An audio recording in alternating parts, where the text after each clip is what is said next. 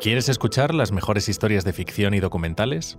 Entra en Sonora, tu nueva plataforma de podcast, y por tan solo 49,99 euros disfrutarás de ellas durante un año junto a tu suscripción anual de ABC. Llama al 900-810-042 o entra en abc.es barra sonora. ABC Podcast, Materia Oscura, José Manuel Nieves. ¿Se está evaporando el universo?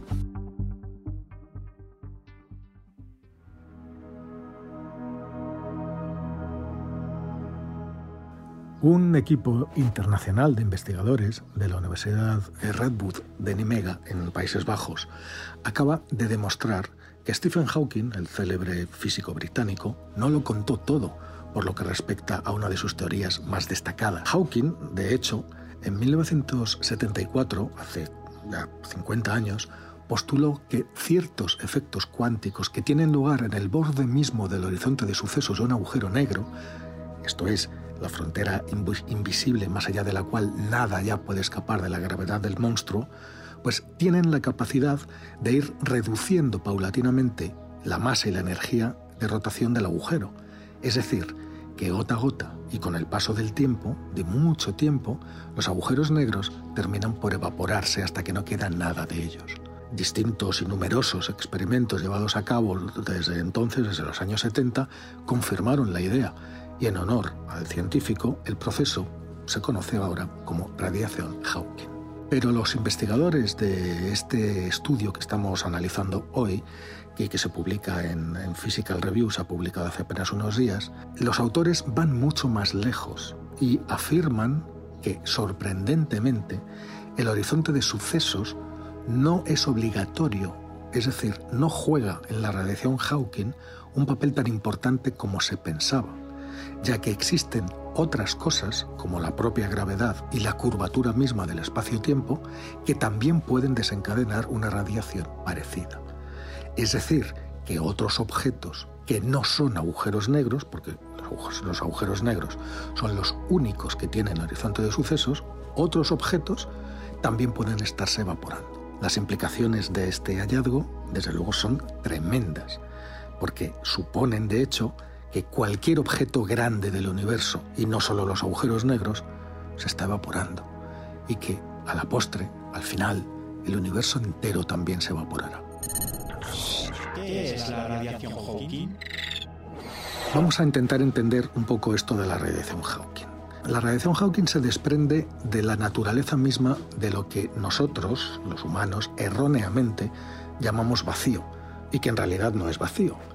De hecho, el vasto espacio aparentemente desierto que separa estrellas y galaxias, aunque no lo veamos, es un lugar bullicioso y lleno de una actividad incesante actividad que se produce o se manifiesta en forma de lo que se llaman fluctuaciones cuánticas, una especie de burbujeo que lleva durante un brevísimo instante a que partículas continuamente se creen y se destruyan, parejas de partículas formadas por una partícula y su correspondiente antipartícula, es decir, parejas de partículas en las que una está hecha de materia y la otra de antimateria.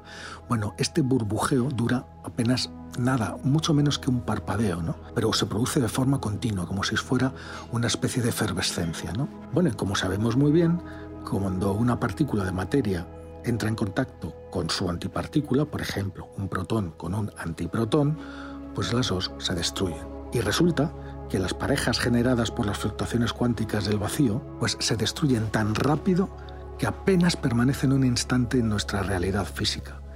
Por eso se las conoce como partículas virtuales.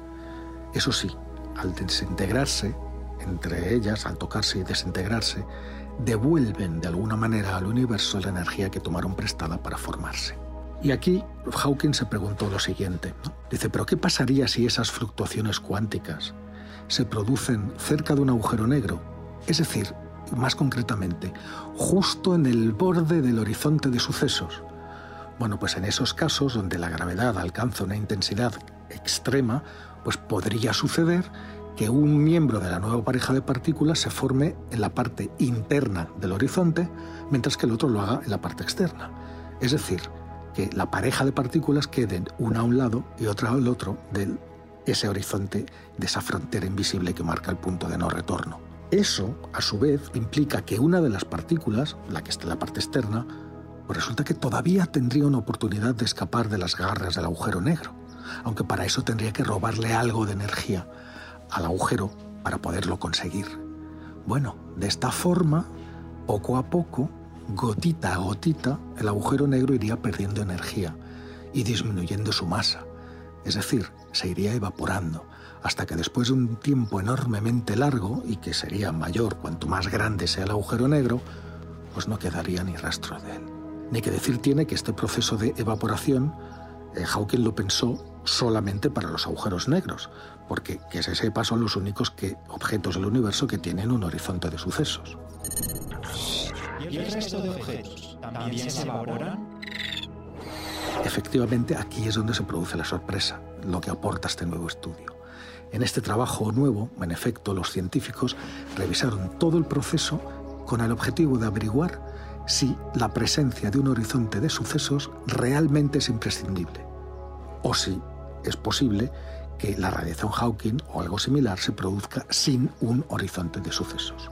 Para ello combinaron técnicas de la física, la astronomía, las matemáticas, examinaron lo que pasa con las parejas de partículas que se forman lejos de agujeros negros y, sorprendentemente, los resultados mostraron que también se pueden crear nuevas partículas mucho más allá, muy lejos de los horizontes de sucesos.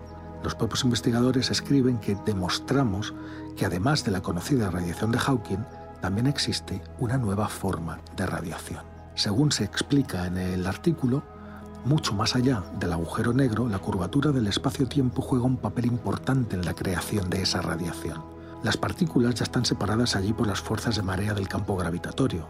Vamos, en resumen, el nuevo trabajo lo que deja claro es que el tipo de radiación descrito por Hawking también se produce sin la presencia de un horizonte de sucesos, algo que se pensaba que era imposible. Claro, el significado de esto ya os he dicho que es, evidente y aterrador. Otros objetos sin horizonte de sucesos, como los restos de una estrella muerta, otros objetos grandes que pueda haber en el universo, pues también emiten este tipo de radiación. Y igual que los agujeros negros, después de un periodo muy largo, llevaría a la desaparición por evaporación de estos objetos. Y al final, al final, llegaríamos a un punto en que todo el universo, al final, se evaporaría, igual que hacen los agujeros negros. Desde luego se trata de un descubrimiento que no solo cambia nuestra comprensión de la radiación Hawking, sino también la visión del universo en conjunto y del futuro del universo.